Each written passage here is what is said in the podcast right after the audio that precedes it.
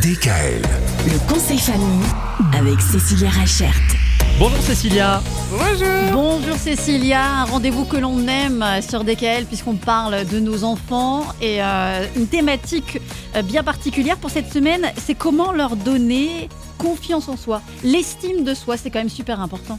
Alors c'est très important parce que ça va vraiment à les aider à se construire pour toute leur vie. C'est petit qu'on construit l'enfant de demain.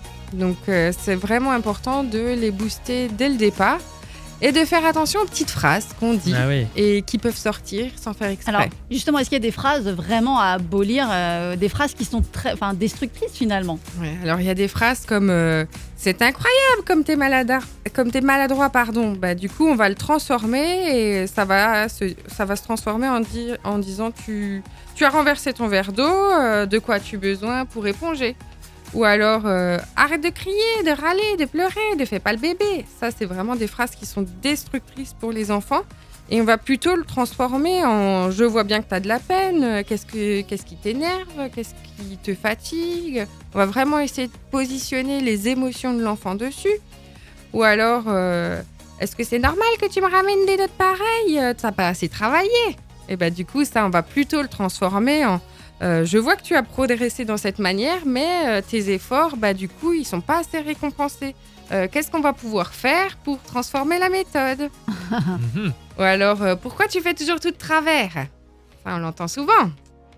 Ouais. Et du coup, ben, cette fois, on va le transformer en ben, qu'est-ce que tu as fait comme erreur? Qu'est-ce que tu as appris de ton erreur? Comment est-ce que tu peux euh, transformer cette erreur en, en quelque chose de positif? Hmm.